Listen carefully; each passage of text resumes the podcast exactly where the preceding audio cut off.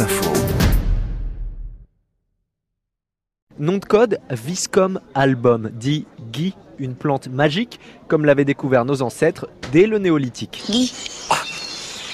Comment? Guy. Comment ça se prononce? Guy. Ils avaient surtout compris que ces petites boules blanches favorisaient la lactation des brebis. Seule plante à donner des fruits à cette période de l'année, au temps des Gaulois, les druides la considèrent comme une plante sacrée. Alors commence la cueillette. Le grand druide coupe le gui, les femmes recueillent les brins dans un drap tendu, puis chacun en emporte chez soi. Une plante symbole de fertilité. Certains viennent d'ailleurs de loin pour se la procurer.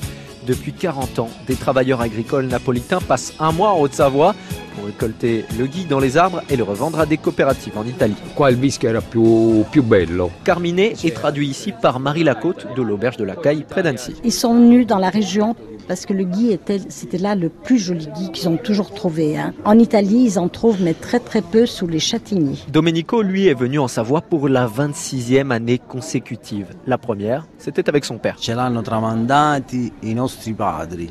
Alors, ce sont leurs parents qui leur ont indiqué les villages où ils peuvent en trouver déjà. Il y a 40 ans en arrière, il y avait 60 à 70 personnes qui venaient ramasser du gui dans la région. Donc, ils étaient très nombreux. Au fur et à mesure que leurs parents sont devenus un peu âgés pour venir, c'est les enfants qui ont repris, mais pas tous. hein. Il y en a à peu près, euh, à l'heure actuelle, il y en a entre 14 et 15 personnes. Une dévotion qui lui a même fait rater la naissance de son propre fils.